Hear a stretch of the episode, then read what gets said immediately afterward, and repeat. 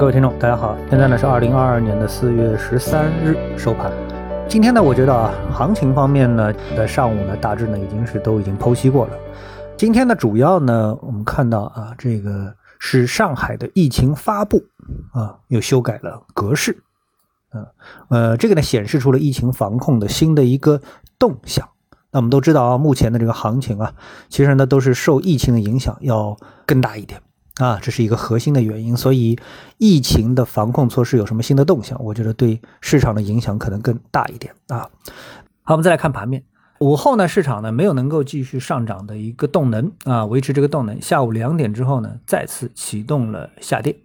啊。我们看到这个创业板指数啊，无论是权重指数还是非权重指数，都是以日内的低点报收。如果看到日开线的话呢，那呃，我们看到啊，像科创五零啊，像创业板指数，还有中证五百啊，由于这些指数当中都缺乏这种大盘权重股啊来压住仓位，所以他们的跌势啊都是义无反顾啊，要么是创新低，要么就是压着低点再往下砸啊，呃，完全找不到这个能够找到底部的这样一种感觉。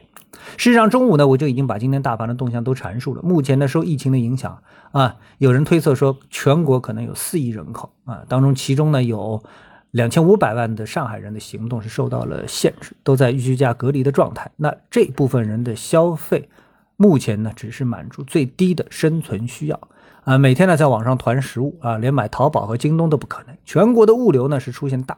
范围的停滞状态，这不是说原来的物流系统啊建立的不完善，而是现在根本就受到了限制，没有被使用。在这个背景下啊，这投资啊物流行业，我觉得是有点不可理喻啊